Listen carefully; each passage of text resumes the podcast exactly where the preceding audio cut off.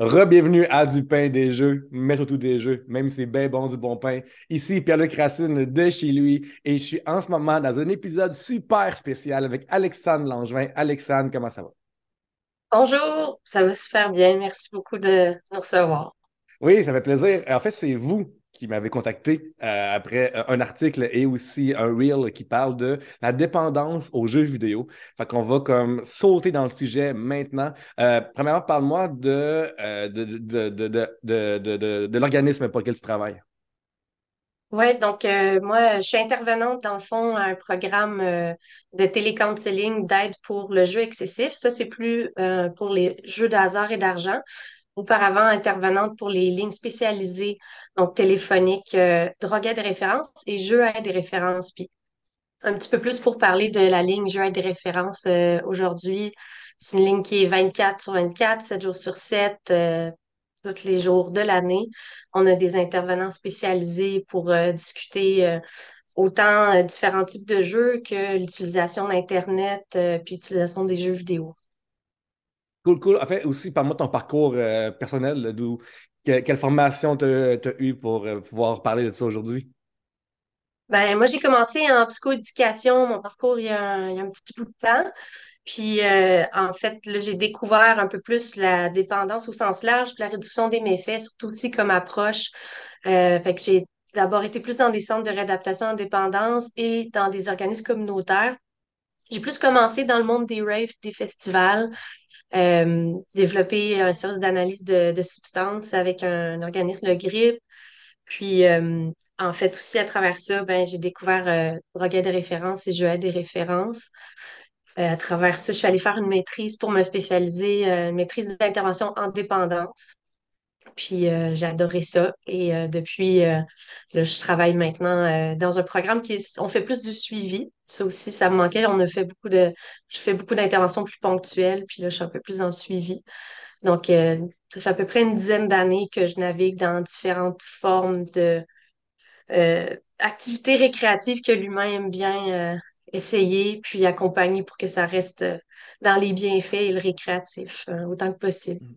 Ben justement, parlons-en, euh, parce que justement, les jeux vidéo, c'est fait pour jouer. Euh, c'est dans le mot jeu vidéo, c'est fait pour jouer, ce mm-hmm. sont des jeux. Euh, cependant, c'est ça, il y a des gens qui tombent dans un trou noir absorbés par ces jeux-là, dans lesquels ils vont passer, mon Dieu, beaucoup, beaucoup de temps. moi, je répondais, j'avais une chronique courrier du cœur, en fait, et quelqu'un m'avait écrit parce que moi parce que euh, c'est une mère que son fils jouait beaucoup, il avait 20 ans, puis il n'allait plus à l'école, euh, il n'y a pas d'emploi non plus. Et moi, dans mon entourage, je l'ai vécu, ça, comme mm-hmm. voir quelqu'un que euh, je me réveille, cette personne-là, je sais qu'elle est en train de jouer, puis je me couche, puis elle est en train de jouer déjà, comme je suis comme quand est-ce qu'elle dort, tu sais, rendu là? Fait que parle-moi, moi j'avais juste dit aux gens de comme, ben, tu peux ouvrir la porte, c'est leur décision à eux, mais tu sais, je suis zéro un expert parle-moi de qu'est-ce que j'aurais dû répondre, selon toi? J'ai trouvé bon, c'est pas pour être euh, têteux, là. Euh, j'ai trouvé ça bien, euh, la, réponse dans l'article, parce que, ben, effectivement, d'abord, comme proche, on peut pas vraiment forcer la communication, mais c'est sûr que la manière qu'on aborde ça, ça va être important. Tu sais, quand on est passionné, peut-être que c'est plus juste une passion, mais quand on est passionné par quelque chose, si euh, quelqu'un s'y attaque à cette passion-là, puis l'identifie comme un problème, d'entrée de jeu, ça va, ça être difficile euh, de trouver un terrain commun, puis de faire un petit pas pour connaître que, OK, peut-être c'est plus qu'une passion. Peut-être qu'en ce moment, ça commence à dépasser. C'est en supposant que la personne est encore assez ambivalente dans la place que ça prend, puis euh, qu'est-ce qu'elle a besoin de faire. Fait que d'aller vers euh, des inquiétudes qu'on a, tu de comme, ah, j'ai l'impression que je te vois moins souvent puis je m'ennuie de toi. Euh, comme, qu'est-ce qui se passe de ce temps-là? Euh, parle-moi de, parle-moi un peu de tes journées. Puis, peut-être qu'avec ce genre de questions-là qui sont un petit peu plus euh, générales, qui sont, qui sont bienveillantes, ben, peut-être que ça peut amener un peu plus la conversation vers l'humeur de la personne, vers c'est d'axer sur ses besoins puis son bien-être, puis nos inquiétudes centrées là-dessus, plus que clairement de ce temps-là, tu, je me couche puis tu es encore connecté comme c'est quoi qui se passe. C'est sûr que ça serait l'approche de base. Là. Euh, cool. Et euh, comment est-ce qu'on. Mettons que je suis quelqu'un qui. Je, je commence à me douter, là, je passe beaucoup de temps là-dessus. Euh, à quel moment. C'est quoi les symptômes ou les indices qui pourraient me permettre de comprendre que, OK, c'est peut-être un problème comment est-ce que je consomme les jeux vidéo? Il y a plusieurs indicateurs, je pense, qui vont être importants. Contrairement à ce que les gens pensent, dépendamment de notre contexte de vie, c'est pas nécessairement le temps passé euh, sur les jeux vidéo. Ça peut l'être. À un moment donné aussi, on, si c'est au-delà de. Ça nous permet plus de, de, travailler, euh, ça nous permet plus de dormir autant, ça nous préoccupe. Fait que ça, ça déjà, si je sens que ça fait partie de mes pensées, de façon importante puis insistante. Quand je suis pas en train de jouer, par exemple, que je pense juste à qu'est-ce que je suis peut-être en train de manquer, que je pense juste à l'expérience passée ou à l'anticipation de ce qui s'en vient. Là, probablement déjà que c'est un signe qu'on aurait intérêt à prendre une certaine distance ou à, à rééquilibrer un petit peu nos activités. Mais autre que ça, ça pourrait être atteinte aux sphères de vie. Est-ce que j'ai des relations qui sont en train de s'effriter?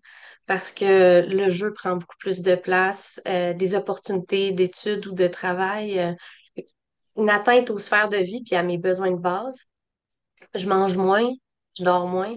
C'est sûr que ça, c'est des bons indicateurs qu'il y a un déséquilibre. Ça, c'est sûr. Euh, j'ai essayé de contrôler puis j'y arrive pas. Mmh. c'est un de contrôle. bon indicateur. Ouais. J'ai essayé de réduire, j'ai essayé de me mettre des cadrans, j'ai essayé des affaires, puis ça suffit pas. On dirait que c'est un sentiment que c'est plus fort que moi, là. Ça, ça peut être aussi des indicateurs, là, que on pourrait aller chercher, en parler, aller chercher de l'accompagnement. Euh, entre autres, là, ouais. Parce que ce qui est difficile, particulièrement en jeu vidéo, je pense, euh, c'est que, mettons, dans le temps, moi, j'ai vu du monde accro à World of Warcraft. Ça a été vraiment comme un gros jeu qui a attiré beaucoup de monde. Mais c'est parce qu'aussi, à travers ça, tantôt, on parle de relations, mais à travers les jeux vidéo aussi, tu as des relations qui se créent, mm-hmm. tu as des guildes, tu as vraiment comme des clans qui se forment. Mon Dieu, je suis en train de perdre la voix, les amis. Si vous écoutez le podcast, vous allez rendre compte que c'est deux jours après celui qui va sortir un jour avec Pelle Cloutier, que là, ça allait pas bien. Euh, donc, je disais que ça, il y a des relations qu'on se crée à travers, euh, à, travers le jeu. Ces relations, ils sont pareil importantes pour les gens qui sont dépendants. Veulent dire mhm. quelque chose. Comme, comment est-ce que tu. Mettons que tu quelqu'un qui joue beaucoup, tu as ta guilde en ligne, puis là, tu as des amis que tu vas moins de secondaire ou de euh, cégep ou de la job. Comme à quel moment que tu peux faire OK, ça c'est une, est une vraie relation, ça c'est une fausse. Et tu euh, quoi là-dedans que tu as à dire là-dessus? Ben, je pense que ça, c'est quelque chose qu'il faut faire attention. Puis beaucoup de gens de l'extérieur de cet univers-là peuvent facilement porter un jugement sur la mm-hmm qualité réelle des relations qui peuvent se créer en ligne, comme si, ben, si c'est en ligne, c'est pas vrai. Alors que il y a des vraies interactions qui se produisent en ligne. Fait que oui, il y a des vraies amitiés qui se développent. Il peut y avoir des relations saines qui se développent là. Il peut y avoir des relations peut-être moins saines, comme dans la vraie vie. C'est... Fait que ça, je pense que ça peut, comme intervenant ou comme membre de l'entourage, il faut voir avec la personne c'est quoi la nature de ces relations-là? Peut-être que ça pourrait être une communauté qui appuie et soutient, puis qui, euh, une fois qu'on parlerait de comme, ah, je pense que j'ai besoin de me connecter un petit peu moins. Puis euh, c'est sûr que ça se pourrait qu'on soit en relation avec des personnes qui sont pas aussi avenantes quand on se met à ouvrir le sujet. c'est pour ça qu'idéalement, on, prépare un peu ça. Est-ce que c'est des relations, des gens qui vont être là pour toi, qui vont respecter les limites que tu essaies de te mettre? Euh, ou à l'inverse, tu sens que tu serais jugé, puis qu'il faut que tu sois dans performance avec ces gens-là? Fait que ça serait de d'explorer ça avec la personne, parce que ça peut vraiment être un, support, un filet de sécurité, euh, comme, comme quand on, regarde c'est qui les gens que tu as autour de toi dans ta vie, point. Fait que je le regarderais de la même façon. C'est surtout aussi que euh, virtuel ou en personne, les émotions vécues sont, les, sont vraies. C'est ce qui se passe aussi. On ne sait pas vraiment nécessairement si on se fait quatre fichiers ou je ne sais pas, mais ce qu'on vit, ce sont des vraies émotions à travers les jeux vidéo des fois. Euh, je vais aussi aborder un autre sujet. Tantôt, je parlais aussi de, de dépendance aux jeux de hasard. Est-ce qu'il y a, euh, dans les jeux vidéo maintenant, il y a ce qu'on appelle, euh, genre, des loot packs ou des DLC ou des choses que tu peux comme euh, des, des, jeux freemium, premium, tout ça. C'est-à-dire que, mettons, tu joues à un jeu de téléphone, puis là, OK, pour 10 tu peux avoir un paquet de 20 rubis, puis là, avec 20 rubis, tu peux acheter ces choses-là. et ces genres de jeux-là, ordinateur ou mobile, ils je pense, joue les mêmes, les mêmes bulles cerveau de, que le gambling est rendu là pour, en ce qui me concerne moi. Euh, je n'ai peut-être pas parlé, mais je suis un ancien actuaire, fait que tout ce qui est rapport à gambling m'intéresse de, de, de, proche en tant que mathématicien information. Puis, fait que là, même à base, il y avait des problèmes, des fois, des gens, des problèmes de, jeux vidéo, mais là, en plus, il y a du gambling impliqué. Mm-hmm. Parle-moi des nuances ou des différences dans la dépendance. Ben, c'est sûr que ça complexifie euh, parce que déjà, juste un jeu vidéo sans cette euh, gamification-là peut venir amener pas mal de plaisir dans notre circuit de récompense dans le cerveau, euh, la fameuse dopamine. déjà, de base, ça peut être très satisfaisant, un petit peu plus que peut-être d'autres activités qu'on qu'on ferait en dehors, hors ligne. Ça vient rajouter un rush de plus. Euh, surtout chez l'humain, on, aime ça, l'anticipation. Il y a comme une excitation forte reliée à ça. Donc, quand on est face à du hasard, puis un renforcement qui est intermittent, que des fois ça paye gros, des fois autant que ça, des fois pas du tout, ben de s'imaginer le scénario, ça, ça, ça génère beaucoup de plaisir là, chez les humains en général. Euh, puis après ça, ça nous rend comme un petit peu plus, des fois, euh, dans nos pensées, ça peut amener plus de pensées euh, intrusives ou obsédantes, potentiellement, de se dire comme, OK, ben là, je veux aller en chercher d'autres, je veux, je veux en avoir plus, parce que je ne sais pas sur quoi je tombe. Fait qu'il y a une, insécurité, entre guillemets, mais qui est excitante aussi, c'est un thrill. Donc, ce principe-là, c'est sûr qu'on on le voit comme une caractéristique ajoutée aux jeux vidéo qui peut amener quelqu'un à peut-être jouer plus, à moins respecter ses limites aussi. Mais justement, de cette façon-là, justement, tu vas avoir, mettons, euh, Attends, il y a beaucoup, dans les jeux de sport, il y a beaucoup ça. Même euh, des, jeux de sport euh, comme. Tu sais, dans le temps, les gens pouvaient acheter des paquets de cartes au dépanneur, puis tu avais comme une carte dedans qui vaut plus que les autres, une rare, puis tout ça. Puis il y a encore ça dans les jeux mm-hmm. vidéo. Et ça vient avec de l'argent supplémentaire qui est mis. Fait que on, ne parle pas seulement de juste investir beaucoup de temps et de charge mentale, mais on parle d'argent. À quel moment que quelqu'un peut réaliser, oh, là, c'est beaucoup d'argent que je mets. Parce que souvent, c'est des coûts de 2 piastres, des fois, c'est un petit 100 piastres, des fois, c'est à quel moment que, que cette dépense-là devient... Hein, tu sais? T'es sûr que c'est relatif, mais dans l'idéal, c'est que des fois, on n'y aura pas pensé d'avance parce que ça paraît assez inoffensif. Justement, c'est un 2 puis je joue à ce jeu vidéo-là, pas dans un esprit de je joue à des jeux de hasard et d'argent. Fait que mm-hmm. tout ça vient que j'ai peut-être juste pas pensé à moi, dans le fond, c'est quel budget que je serais à l'aise de dépenser pour ce divertissement-là? Fait que juste de prendre le temps d'y réfléchir, de se dire par semaine ou par mois. Puis des fois, de faire le calcul par année, ça donne quoi? Voir, est-ce que je suis encore à l'aise avec ce chiffre-là? Des fois, un petit chiffre par semaine ou même par jour, euh, ben, ça s'accumule, mais on n'y a comme juste pas pensé parce qu'on y va juste pour décrocher et avoir du fun. Fait qu'on a souvent moins planifié la planification, je pense, c'est souvent la clé pour euh, prendre soin de soi, peu importe l'activité. Là, raison, parce que tu sais, un, 3 par jour, c'est 1000 à un an. ça peut être aussi gros que ça. Là. Fait que, si c'est plus que mm-hmm. ça, ça, vient, ça monte vraiment, vraiment rapidement au quotidien, comme, euh, comme tu le dis. Là. Parle-moi souvent, lorsqu'on lorsqu'on vit ça ou lorsqu'on a un proche qui vit ça, on se demande qu'est-ce qui amène à ça? Ça me demande mm-hmm. qu'est-ce qui amène à, devenir dépendant des jeux vidéo ou des jeux de hasard et d'argent? Dans les personnes auprès desquelles on, intervient, il y a vraiment évidemment beaucoup d'histoires différentes. Dans les études, qu'on regarde aussi, c'est il n'y a pas comme euh, une entente sur voici le chemin vers la dépendance aux jeux vidéo. Euh, je pense que ce qui est utile, c'est de voir avec la personne à quel besoin ou fonction, motivation ça répond parce que des fois, il peut y avoir là aussi des indicateurs de, euh, de risque, disons, comme j'ai aucune relation euh, satisfaisante en dehors de ce que je vis en ligne. Euh, je ne sais pas trop ce que je veux faire comme travail ou comme étude ou ce que je, je fais à l'école ne m'intéresse pas. Fait que là, tout à coup, on crée peut-être des facteurs qui nous mettent un petit peu plus à risque de se surinvestir dans les jeux vidéo.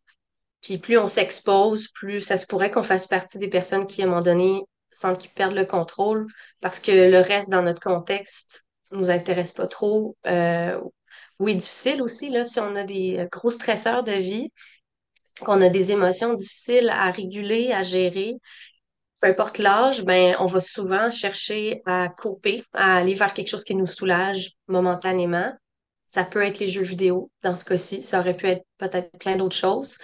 Mais quand c'est pour les jeux, euh, par les jeux vidéo, ben là aussi, si c'est notre seule stratégie, ça se peut qu'on y retourne de plus en plus, puis qu'on on est juste dans une situation de vie où est-ce que il y en a beaucoup du stress, il y en a beaucoup des difficultés, des gros défis. Fait que là, ben, ça devient comme, ben, j'y retourne de plus en plus.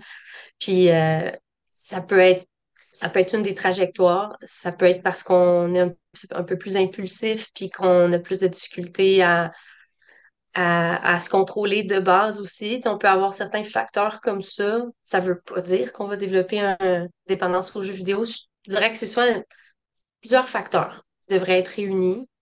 Puis après, c'est l'exposition, le fait qu'on a peut-être, on ne s'est pas encadré, on n'a pas reçu un cadre par rapport à ça, puis d'accompagnement. Fait que des fois, on s'en rend même pas trop compte, puis ça devient, ça devient beaucoup.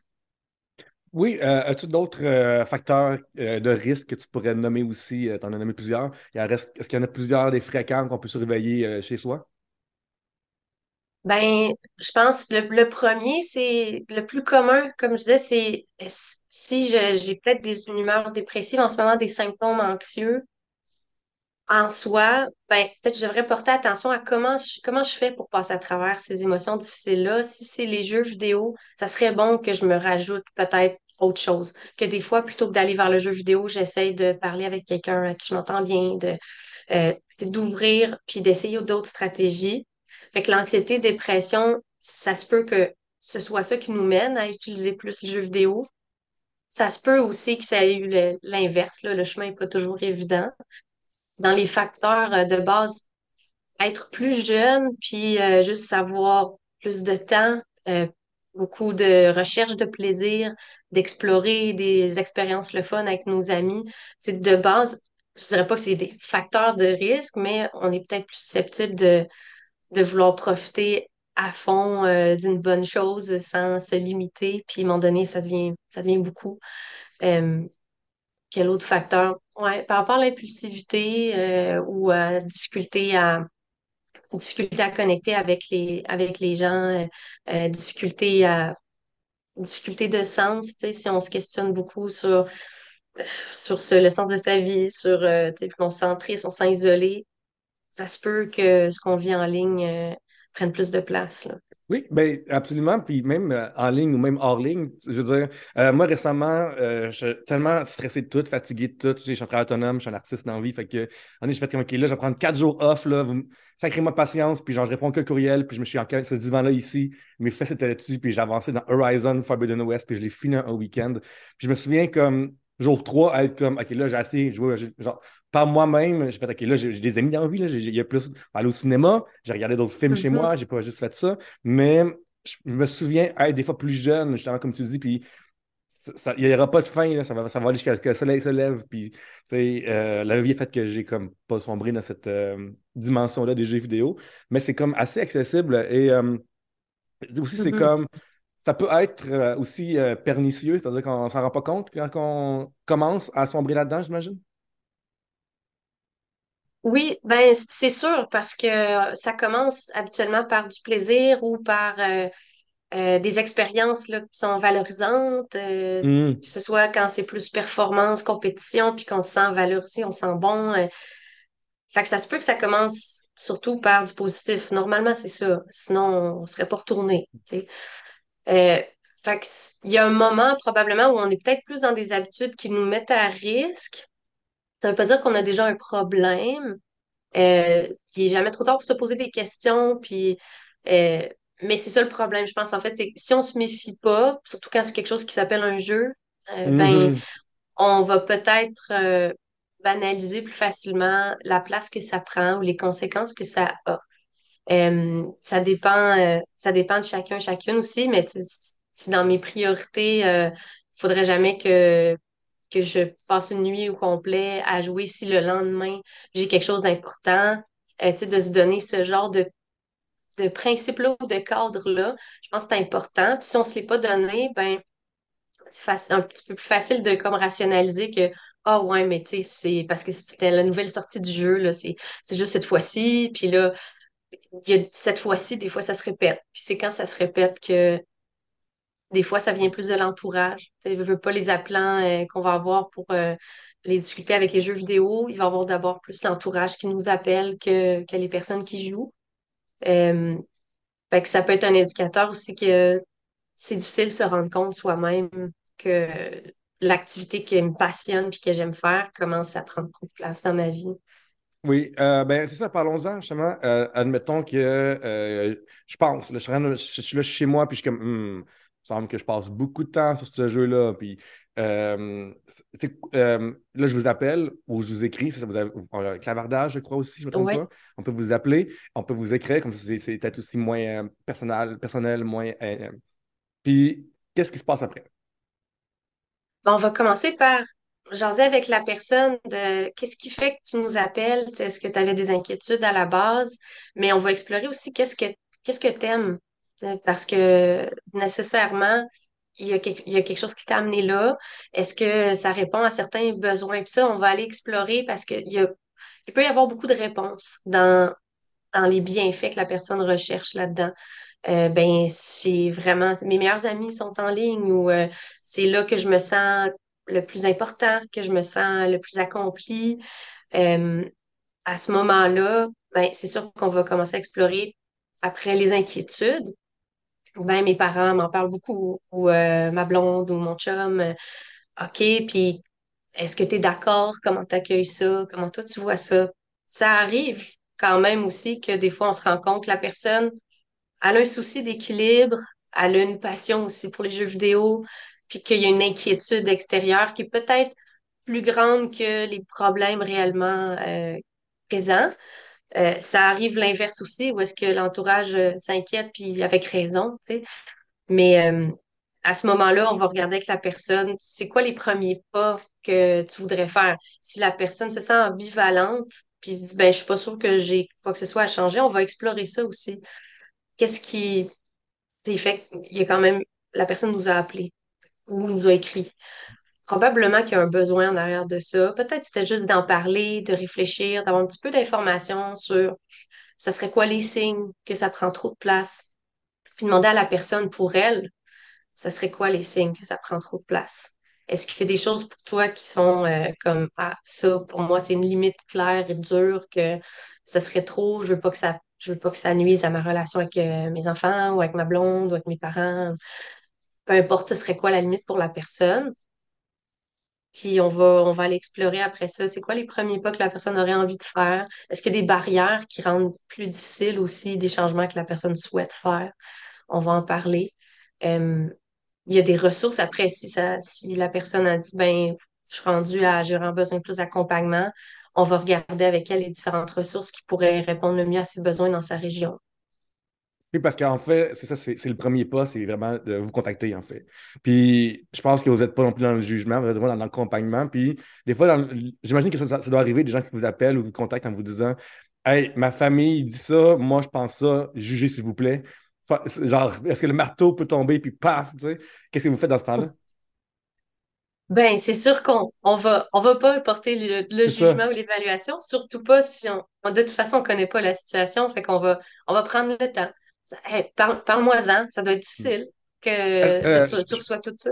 Je te coupe, mais est-ce que euh, des gens peuvent appeler à deux? Ça se fait-tu? Comme une mère et son ah, fils? Comme, hey, c'est pas si peu que ça. Parlons. Fait vous pouvez, comme pas nécessairement la médiation, mais l'accompagnement à la discussion. Tu sais, des fois, c'est bon d'avoir quelqu'un neutre pour avoir une discussion qu'on a mille fois, qui revient tout le temps au même mille arguments constamment.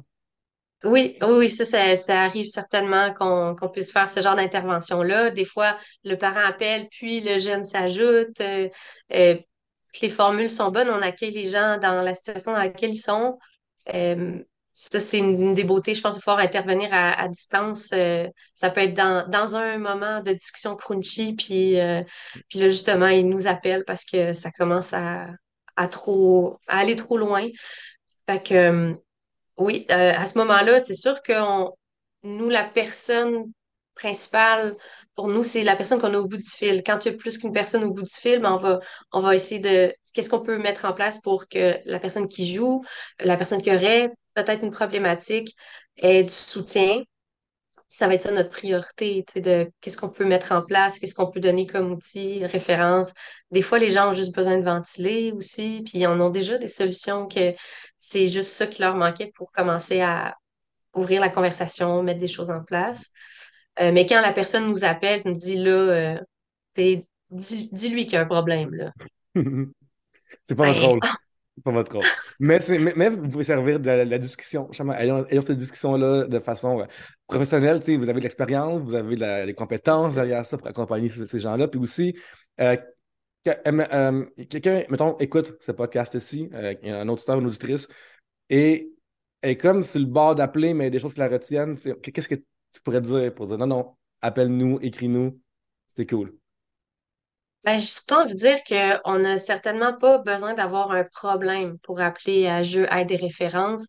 C'est pas une ressource qui est spécifiquement pour la dépendance. On est là aussi pour juste accompagner la réflexion.